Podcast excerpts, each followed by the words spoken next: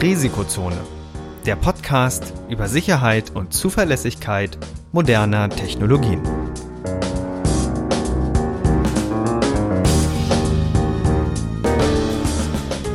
Heute mit Professor Dr. Andreas Noack und Viktor Gaske.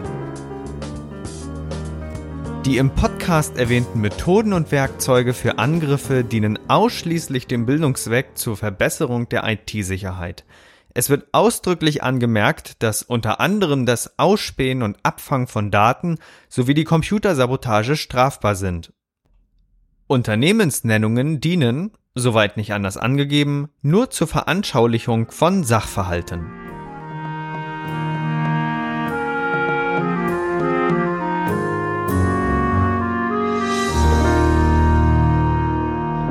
Hallo und herzlich willkommen zu einer neuen Folge des Risikozone Podcasts. In der heutigen Episode haben wir Professor Dr. Andreas Noack dabei. Hallo Andreas. Hi, äh, also die andere Stimme bin dann ich. Ja, und wir möchten uns heute besonders mit einem Thema beschäftigen, was im Grunde Andreas auch als, als Professor besonders beschäftigt. Kannst du dich einmal kurz vorstellen? Ja klar, ich bin Andreas Noack und bin jetzt seit knapp über zehn Jahren an der Hochschule Stralsund Professor für Kommunikationsnetze und beschäftige mich vor allem mit dem Themenkomplex der IT-Sicherheit. Das habe ich auch studiert und darin promoviert und ich finde besonders effiziente Protokolle sehr spannend das heißt, alles, was so im Funkbereich ist und so, ähm, ist so mein Steckenpferd, aber auch der ganze andere Kram von Netzwerk über die Systemsicherheit bis eben hin zu den Protokollen interessiert mich sehr. Das ist auf jeden Fall ein sehr spannendes Feld und auch ein sehr wandelndes Feld. Es gibt immer Neuigkeiten und wahnsinnig viele Themen, die wir in den nächsten Episoden nach und nach ergründen können. Das Themenfeld ist einfach so groß da werden wir dann einfach mal schauen, äh, durch, durch welche Themenbereiche wir alle gehen können. Aber aktuell haben wir das Thema E-Mail noch vor uns und werden hier heute spezieller vordringen, nämlich die Fragen mehr oder weniger beantworten, die wir in der letzten Folge noch offen gelassen haben und uns insbesondere mit E-Mail-Signaturen und der E-Mail-Verschlüsselung genauer beschäftigen. Ja, aber bevor wir natürlich in das Hauptthema einsteigen, möchten wir mit ein paar Nachrichten beginnen, was in den letzten Tagen in der IT-Sicherheitswelt so los war. Und da ist ein Scam omnipräsent, nämlich einer von vielen mal wieder PayPal-Scams, wo im Grunde es darum geht, entsprechend Leute, ja, um einiges zu erleichtern, nämlich ihr Geld. Und da ist der aktuelle Scam äh, in einer Weise aufgebaut, dass er nicht darauf abzielt, irgendwie durch gefälschte Nachrichten aufzufallen, sondern diesmal geht es direkt von PayPal selber an die Nutzer. Brian Krebs von Krebs on Security hat nämlich äh, ja, ein, ein, auf ein Scam aufmerksam gemacht, bei dem es darum geht, dass PayPal direkt Rechnungen an Nutzer schickt. Also von PayPal werden Rechnungen an Nutzer vorgeblich geschickt. Das stimmt natürlich nicht. PayPal stellt selber nicht die Rechnung, aber Angreifer haben also die Möglichkeit entdeckt, dass sie ähm, über das PayPal Business System Rechnungen an unbedarfte Nutzer stellen. PayPal bietet nämlich über das Business-Portal die Möglichkeit an, einen Rechnungsdienst nutzen zu können. Da kann man entsprechend Rechnungen erstellen und dann einfach die E-Mail-Adresse eintragen und das an den Nutzer verschicken. PayPal Business ist also dafür so, so eine Art Faktura, die das vereinfachen soll. Und wenn ein Angreifer zum Beispiel so ein Konto übernimmt oder kom anderweitig kompromittiert, hat er eben die Möglichkeit selber im Namen des Unternehmens, das er dann entsprechend umbenennt, Rechnung zu stellen. Und der Trick bei diesem Angriff ist jetzt, dass die, die Angreifer in den Freitext der Rechnung die übliche Nachricht, die Sperrandrohung des Kontos schreiben. Und was es diesmal besonders schwierig macht, ist einfach, äh, dass die Nachricht von PayPal direkt geschickt wird. Und die Technik, die wir da letztes Mal genauer ergründet haben, dass man dann nachguckt, okay, von wem kommt die ursprüngliche Nachricht, das lässt sich an der Stelle gar nicht mehr so einfach da anwenden, weil hier natürlich die Nachricht authentisch ist. Trotzdem muss man immer deswegen wachsam entsprechend sein, weil ja man sonst ziemlich schnell in, in ja, Risiken da reinläuft. Andreas, hattest du eigentlich auch schon mal solche PayPal-E-Mails bekommen? Ja, ich habe tatsächlich in meinem Vorlesungsskript sogar eine von 2006 oder so drin. Also das, äh, das, das gibt schon sehr lange.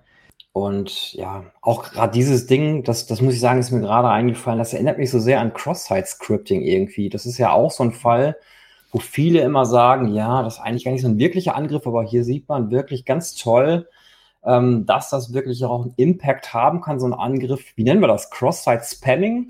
Das würde ja eigentlich passen, oder? Ja, das, das ist quasi in, in, in die Richtung geht das ähnlich schon. Kannst du noch mal für unsere Hörer kurz erläutern, was man klassischerweise unter Cross-Site-Scripting versteht? Ja, beim Cross-Site-Scripting ist es so, dass ich eine Webseite habe und da habe ich beispielsweise ein Formularfeld für die Suche und wenn ich dort Sachen eingebe, dann werden die unverändert auf der Webseite dann angezeigt, zum Beispiel als Überschrift über den Suchergebnissen. Und das Problem damit ist, dass ich natürlich nicht nur einfache Wörter eingeben kann, sondern ich kann da auch zum Beispiel komplette JavaScript-Codes verstecken, die dann im Browser tatsächlich wieder ausgeführt werden. Das heißt, wenn ich es schaffe, jemanden einen Link unterzuschieben, wo sowas automatisch ins Formularfeld eingetragen wird, dann kann ich in seinem Browser etwas Willkürliches ausführen. Und ähm, naja, das, das mit dem Cross-Site-Spamming, sage ich mal, das geht ja in so eine ähnliche Richtung, weil ich tatsächlich mittelbar durch PayPal den Angriff durchführe und nicht direkt. Genau. Ich muss tatsächlich auch sagen, ähm, dass das ist mir auch die Tage aufgefallen, als ich als ich die Nachricht dann auch durchgelesen habe. Ähm, die Angriffe kommen natürlich, wenn wir uns das so jetzt äh, entsprechend durchlesen, äh, so vor. Ja, das ist doch klar, das muss doch auffallen. Aber je älter ich werde und je mehr ich mit dem klassischen Bankensystem auch zu tun habe, desto plausibler werden die Angriffe. Das, das ist richtig schlimm. Also ich habe es schon mal tatsächlich gehabt ähm, Kreditkartenanbieter, der, der aus irgendeinem Grund quasi einmal äh, eine Transaktion verifiziert haben wollte und dafür die Karte sperrt und das wirklich über eine SMS geschickt hat. Äh, also wirklich so, wie man es normalerweise oder, oder wie wir es ja kennen, wie man es nicht machen soll.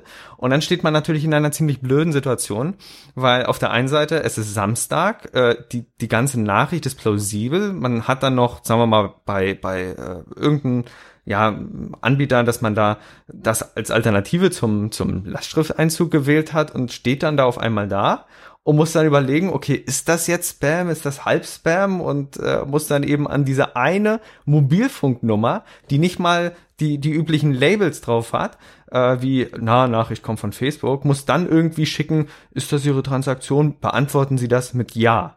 Und normalerweise wird man ja so sagen, machst es nicht ähm, am Ende des Tages in Abwägung der, der Möglichkeiten habe ich dann so gesagt, ja, mach's, musst es wohl doch machen. Und dann kam auch wirklich äh, als Bestätigung sofort vom Kreditkartenunternehmen dann per anderer äh, SMS, diesmal dann mit Label wieder zurück. Ja, äh, vielen Dank für Ihre Mithilfe, wurde entsprechend entsperrt. Ähm, da ja, also je, je länger ich das beobachte, desto, desto mehr verstehe ich, warum auch Leute darauf reinfallen können, weil wenn die normalen Nachrichten schon wirklich wie Spam aussehen, wie soll man das denn noch von, von richtigen unterscheiden können? Ja, das klingt ja schon total gruselig. Ja. Ähm, ich würde ansonsten immer den Tipp geben, wenn man irgendeine Nachricht bekommt, wo man sich nicht so hundertprozentig sicher ist, was da eigentlich hintersteckt, darf man zwar darauf reagieren, aber nie auf diesem direkten Antwortkanal. Das heißt, wenn ich von meiner Bank eine E-Mail bekomme, dann sollte ich mich anstatt auf diese E-Mail direkt zu antworten, lieber manuell auf der Bankseite nochmal einloggen, indem ich die, die URL selber in den Browser eingebe, um dort dann nachzuvollziehen, ob irgendwas nicht in Ordnung ist ich glaube, damit kann man schon eine ganze Menge Schaden abwenden. Genau, den meisten, die, die meisten Angriffe wird man auch wahrscheinlich dadurch abgewendet bekommen. Aber eine Sache können wir uns jedenfalls sicherlich einigen. Es ist viel zu tun. Also auch die Banken haben noch viel zu lernen, was auch an, an Benutzererfahrung da dann äh, nötig ist, damit sie selber nicht wie ein Angriff wirken. Ne? Ja, ja, auf alle Fälle. Also das ist so ein großer Bereich, der auch tatsächlich tagtäglich größer wird ich glaube, die Branche hat noch eine lange Zukunft vor sich. Ja, unsere Branche auch, ne? Ja, IT-Sicherheit. genau. Und ähm, da möchten wir jetzt im Grunde auch zu unserem Hauptthema heute kommen. Heute geht es nämlich weiter eben über die E-Mails. Wir haben ja in der letzten Folge entsprechend zu den E-Mails genauer schon betrachtet, äh, wie überhaupt E-Mail an sich funktioniert, dass das ja ursprünglich mal von Großrechnern kommt, die irgendwie über SMTP ihre Nachrichten ausgetauscht haben und es ist äh, heutzutage ja immer noch einfacher, äh, auf einem Server ein Konto anzulegen, dass das Ganze über Unix geschoben wird, als da dann noch IMAP zwischenzuschalten. Also da merkt man, wie viel richtig rangeflanscht wurde.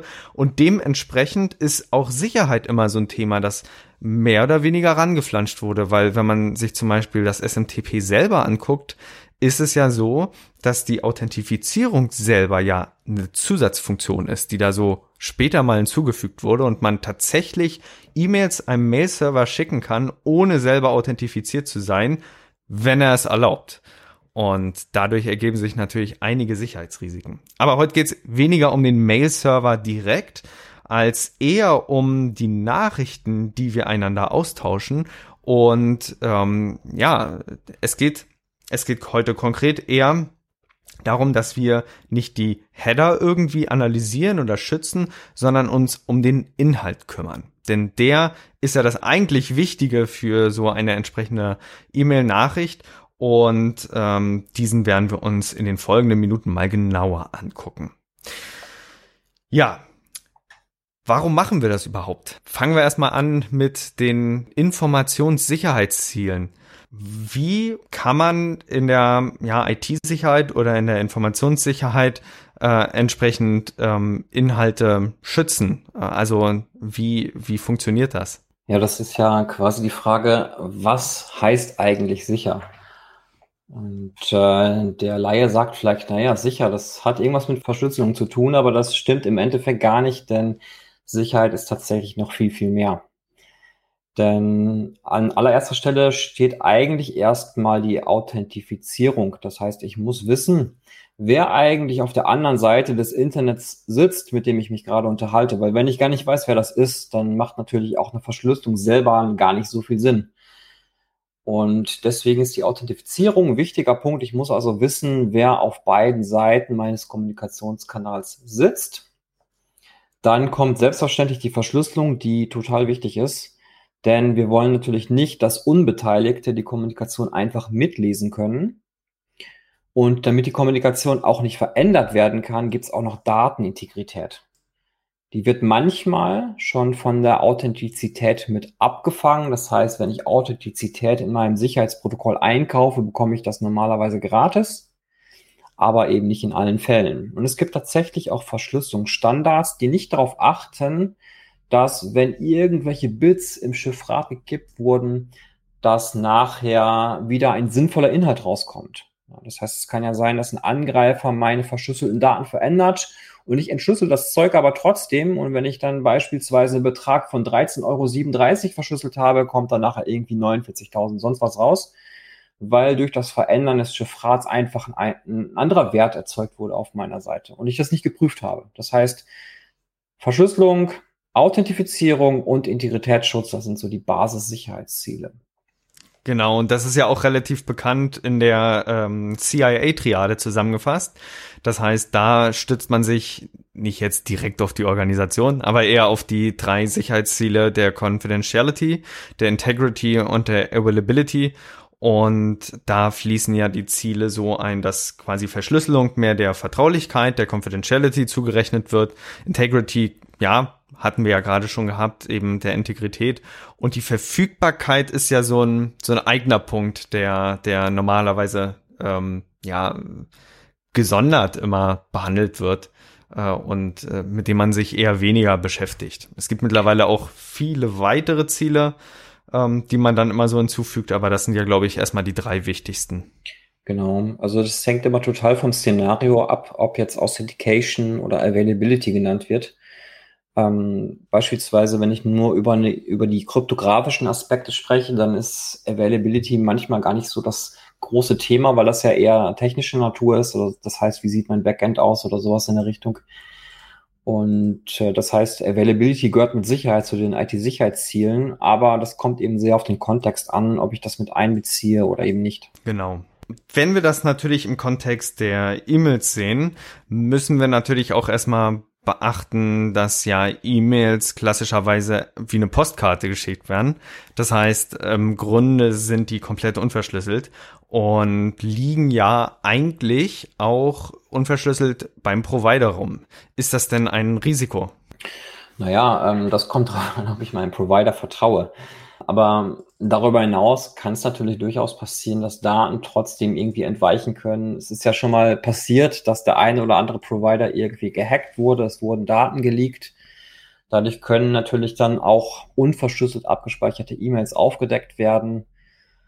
Es kann sein, dass ein unachtsamer Admin die kaputte, die vermeintlich kaputte Festplatte austauscht, die dann nachher auf den Müll schmeißt und dann geht der böse, böse Hacker hin, sammelt die vom Müll wieder auf und kann sie doch noch retten und die Daten rauslesen. Also es gibt viele Szenarien, die nicht unbedingt mal bösartig sein müssen, aber die dazu führen, dass man seine vertraulichen Sachen wirklich besser schützen sollte. Und vor allen Dingen muss man wissen, dass quasi die E-Mails, ja, unverschlüsselt beim Provider liegen. Also das Wissen darum ist ja das Entscheidende. Es gibt ja zum Glück Abhilfe dagegen und die kommt in Form von E-Mail-Verschlüsselung daher. Und hier gibt es zwei große wichtige Vertreter, die wir im heutigen Podcast genauer beleuchten müssen. Das ist einerseits S-MIME und andererseits PGP. Dabei hängt es natürlich auch ab, in welchem Kontext man das normalerweise nutzt. Ähm, Im Unternehmenskontext wird man wohl eher S-MIME finden. Und ähm, ja, PGP ist, glaube ich, eher so eine allgemeinere Sache, ne? Naja, der wesentliche Unterschied zwischen beiden ist ja eigentlich das Prinzip, wie das Vertrauen sichergestellt wird. Das heißt, bei S-MIME ist es so, dass eine Public Key Infrastruktur dahinter steckt. Das heißt, es gibt Zertifikate, die von Zertifizierungsstellen ausgestellt wurden, denen man vertraut, die im eigenen Browser, im eigenen E-Mail-Client hinterlegt sind. Und bei PGP ist es eben so, dass es eine Web of Trust gibt.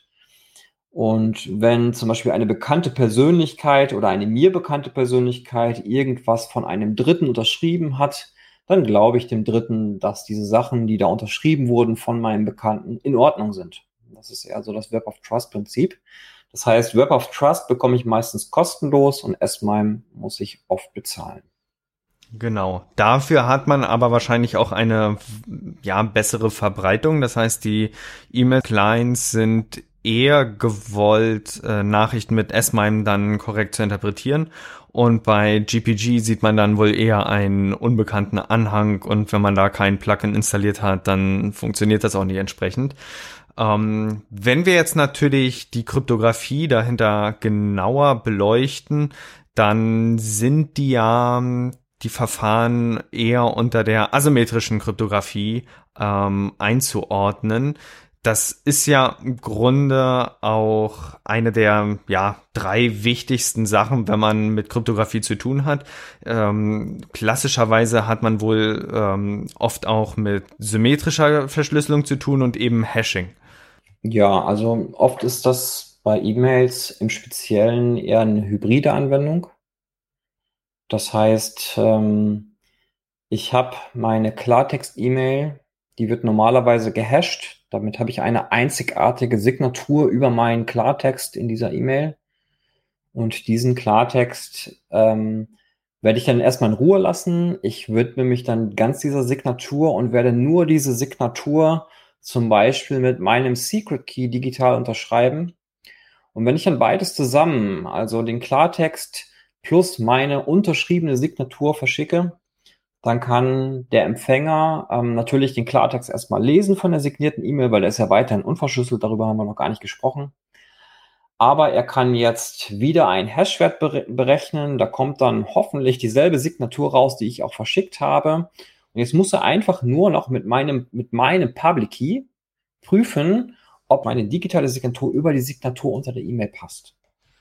Und wenn das so aufgeht, dann kann er sich sicher sein, dass diese E-Mail auch so von ihr stammt. Und zwar vollständig. Das heißt, wenn ein, wenn ein Bösewicht jetzt ein Zeichen vertauscht hätte in dieser E-Mail, würde das auffallen, weil dann würde die Signatur nicht mehr stimmen. Genau. Du hast jetzt gerade schon angesprochen, es gibt ja einen Unterschied zwischen Signatur und Verschlüsselung. Dabei ist es ja eher so, dass man äh, mit einer Signatur sicherstellt, dass quasi die Integrität sichergestellt ist. Und mit der Verschlüsselung würde man ja dann noch einen Schritt weitergehen und die Inhalte komplett für Dritte unlesbar machen. Das ist eben auch wichtig im Kontext zu betrachten. Und da muss man dann schauen, was für den Anwendungsfall immer besser ist. Genau. Das heißt, ich zum Beispiel verschlüssel nicht alle meine ausgehenden E-Mails, sondern ich signiere alle meine ausgehenden E-Mails, weil das für den Empfänger in der Regel egal ist, ob er das Ding prüft oder nicht. Die E-Mail kommt an, auch wenn da manchmal dann ein komischer Anhang unten drunter ist. Bei der Verschlüsselung wiederum sieht es ganz anders aus. Wie sieht es denn bei dir aus? Ähm, wie viele verschlüsselte E-Mails verschickst du denn so? Nahezu keine. Also wirklich, es gibt eine Ausnahme, wenn man Passwörter hin und her schickt. Und das wäre tatsächlich ein Use Case, wo ich auch sagen würde, okay, da ist Verschlüsselung angebracht. Vor allen Dingen, weil für die Verschlüsselung klassischerweise ja eher notwendig ist, dass ich schon mal mit der Person kommuniziert haben muss. Denn mein E-Mail-Client muss ja irgendwie wissen, mit welchem ja, Schlüssel er die E-Mail ja, verschlüsseln muss. Und das ist natürlich noch eine Herausforderung und macht's natürlich schwieriger in der Umsetzung, benötigt aber eben auch die Verbreitung von S-MIME als Technik. Und ja, das, das ist immer so eine, so eine Sache. Aber insbesondere im universitären Kontext ist es ja so, dass durch zum Beispiel bei uns das DFN die Zertifikate doch sehr verbreitet sind, dass man das auch entsprechend nutzen kann. Ja, wobei das, ich würde eher sagen, das sehr muss man jetzt sehr in Anführungszeichen setzen, weil ich glaube, ich kommuniziere mit, aus, aus unserer Hochschule mit, vielleicht mit, ich glaube, ich kommuniziere verschlüsselt mit niemandem aus unserer Hochschule. Es gibt vielleicht zwei, drei Leute, die überhaupt nur signieren. Das heißt, die Verbreitung von E-Mail-Verschlüsselung, E-Mail-Signatur, die ist deutlich, deutlich unter dem Wert, den man sich wünschen würde. Ja, klar. Es gibt aber auch positive Beispiele und da würde ich tatsächlich nennen die DHL. Es gibt ja manche E-Mails, äh, Paketvorankündigungen, die zum Beispiel geschickt werden. Und da ist es so, dass die DHL tatsächlich einige E-Mails davon sogar signiert. Das sieht immer ganz lustig aus, weil dann nämlich der, ähm, äh, bei, bei mir im E-Mail-Client ist es so eine, so eine grüne Leiste, die ist dann da immer in die E-Mails eingeblendet. Und bei Apple Mail wäre es zum Beispiel tatsächlich so, dass dann beim Absender so ein, so ein kleines Verifikationshärkchen ist. Äh, das ist immer ganz nett da zu sehen, aber eben leider noch viel zu unzuverbreitet. Okay, jetzt, jetzt sagtest du, es werden einige ausgehende E-Mails signiert. Da würde ich doch bei jeder E-Mail, die nicht signiert ist, dann Herzinfarkt kriegen. ja, es sind zwei, es sind zwei Typen von E-Mails, lustigerweise. Dabei ist das eine, glaube ich, die Paketvorankündigung und das andere ist, heute wird's ausgeliefert, äh, wo sollen wir es hinbringen? Und eine von den Typen äh, wird entsprechend nicht signiert. Ähm, und das geht aber so konstant durch, dass das, äh, ja, vielleicht ein Konfigurationsfehler ist. Das weiß ich jetzt tatsächlich ja, das, nicht. Das, das klingt ein bisschen also ich, ich bin ja ein Fan davon, wenn man, wenn man so Sachen macht, dass man es entweder ganz oder gar nicht macht, weil ich, ich würde, bei mir wird sich der Verdacht regen, wenn jetzt normalerweise jemand immer seine E-Mails äh, digital signiert verschickt und plötzlich nicht mehr, dann muss da irgendwas komisch sein. Ähm, also weniger vertrauenswürdig, als es wäre, wenn's, wenn alle E-Mails keine Signatur hätten. Sozusagen. Ja, genau. Äh, die Vorankündigung, ich habe meine letzte E-Mail im Juni bekommen. Vorankündigung war dann nicht signiert, aber die eigentliche, äh, ihr Paket kommt heute, das wurde signiert, aber wenigstens ein guter Anfang. Okay, liebes DRL-Team, überdenkt das mal. Aber naja, es wird, es, es verbreitet sich teilweise und einige Firmen haben ja auch ihre eigenen PKIs, die lösen das intern auf diese Art und Weise. Wenn man natürlich jetzt mit Außenkunden kommuniziert, dann braucht man eben eine öffentliche PKI und äh, muss sich da tatsächlich einen Anbieter suchen, der die äh, Zertifikate entsprechend ausstellt. Hat aber, wie gesagt, auch einige Vorteile. Wie gesagt, dieser Haken zum Beispiel bei Apple, dass das Ganze verifiziert ist. Und wenn natürlich mehr Leute von diesem Umstand wissen, dass es Signaturen gibt, dann könnte man natürlich auch vielen Risiken dort entgegenwirken.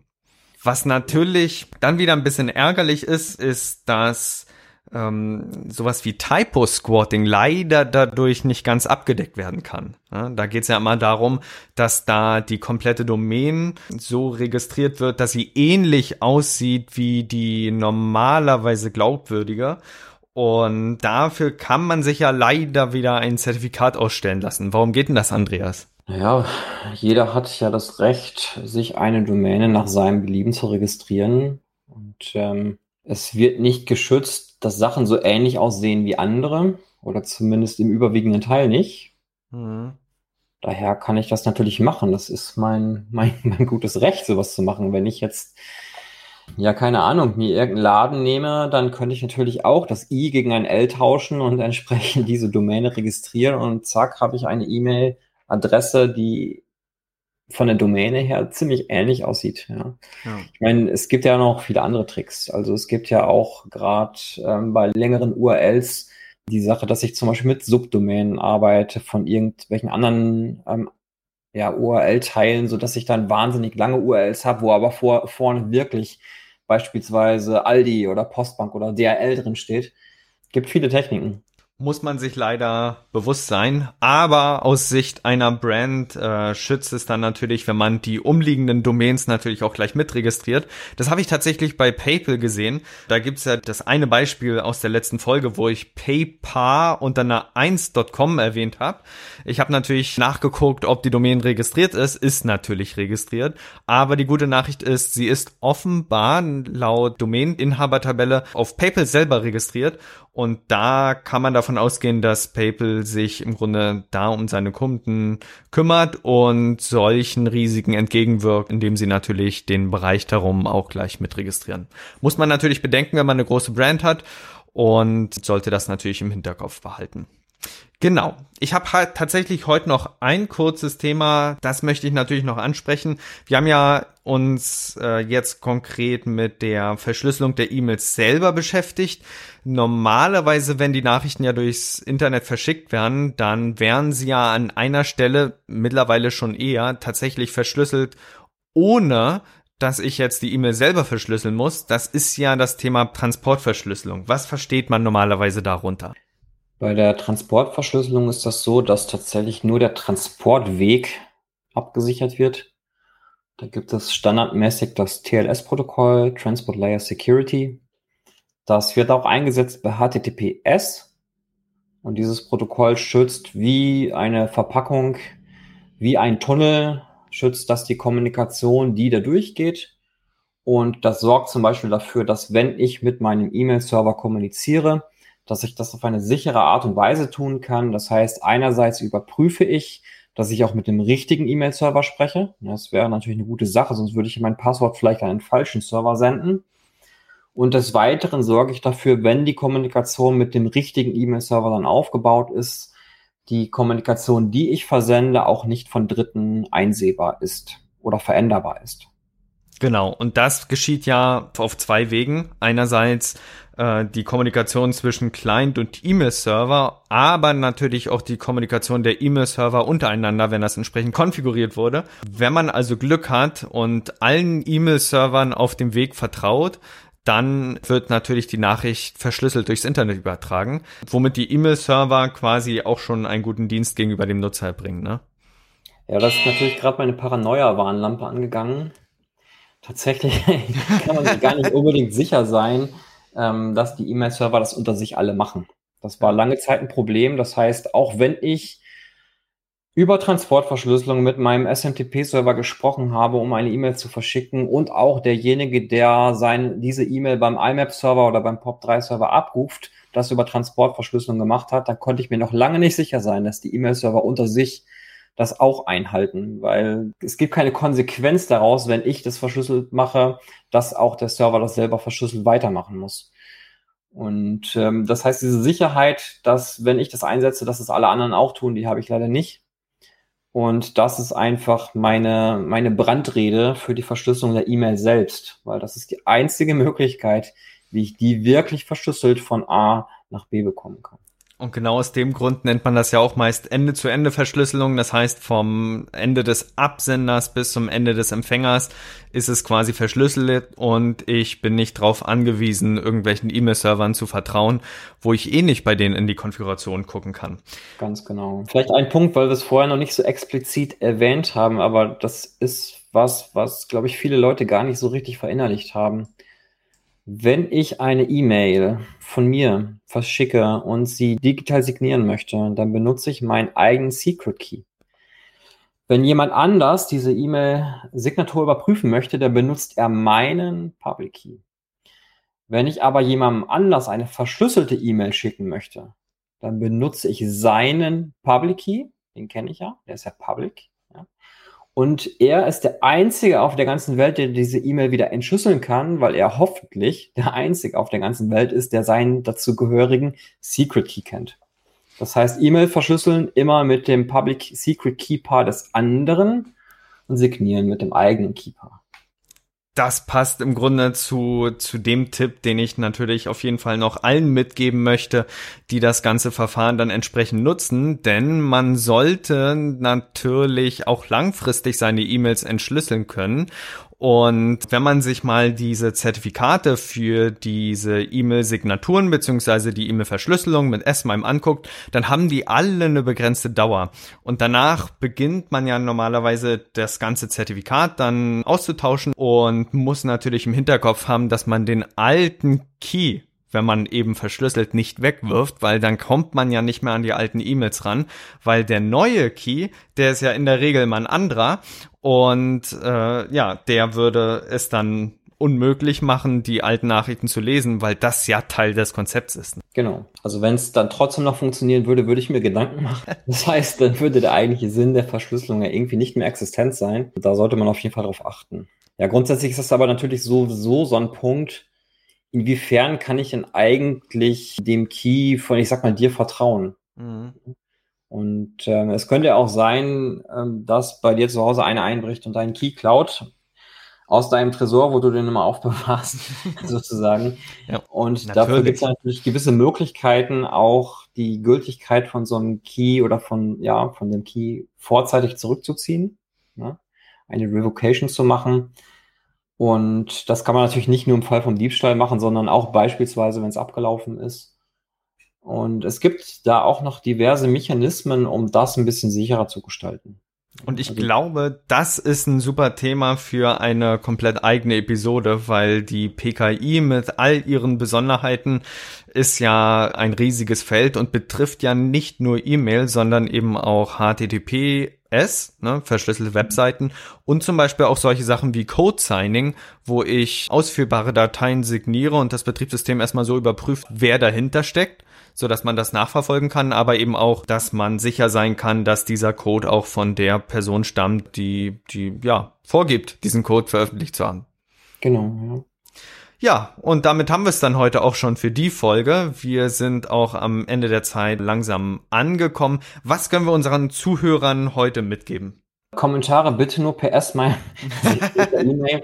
nee, Quatsch. Also wer Zugriff auf eine S-MIME Infrastruktur hat, der sollte das auch nutzen, finde ich. Wenn man es gerade kostenlos bekommt, im universitären Umfeld beispielsweise, auf jeden Fall nutzen. Es schadet nicht. Es macht, das, das macht die Welt ein bisschen sicherer. PGP ist auch nicht verkehrt und dann gibt es auch kostenlos genug PG. Würde ich auf jeden Fall nutzen. Also meine Empfehlung wäre, wenn es geht, einfach machen. Das ist ja ein toller Abschluss für heute. Jeder hat also die Möglichkeit, das Internet ein Stück weit sicherer zu machen, indem er oder eben sein Unternehmen, indem er vielleicht das Unternehmen, in dem er arbeitet, anregt, es mal einzusetzen, um natürlich auch den Schutz insgesamt zu erhöhen und vor allen Dingen auch das Bewusstsein dafür zu schaffen, dass ein solcher Schutz eben allen Teilnehmern einer Kommunikation helfen kann. Wir freuen uns, euch diesen Podcast heute präsentiert zu haben und sind natürlich gespannt auf euer Feedback, eure Fragen und eure Anregungen. Wenn ihr darüber hinaus Wünsche habt, welche Themen wir in den nächsten Folgen behandeln sollen, könnt ihr uns gerne eine E-Mail schicken an info@risikozone.de. Dieser Podcast ist jung, deswegen freuen wir uns umso mehr, wenn ihr uns unterstützt, indem ihr den Podcast auf Spotify, Apple Podcasts Google Podcasts, YouTube oder der Plattform oder dem Podcatcher eurer Wahl abonniert und uns auf Twitter at Risikozone folgt. Kommentiert, bewertet, sprecht über uns und erzählt es eurer Familie und euren Freunden. Für die Musik bedanken wir uns bei Jason Shaw von audionautics.com. Freut euch auch nächstes Mal wieder auf spannende Themen und interessante Einblicke. Weitere Informationen zum Podcast, den Episoden sowie den Show Notes könnt ihr jederzeit unter risikozone.de abrufen. Bis dahin wünschen wir euch eine wunderschöne und erfolgreiche Zeit. Auf Wiederhören.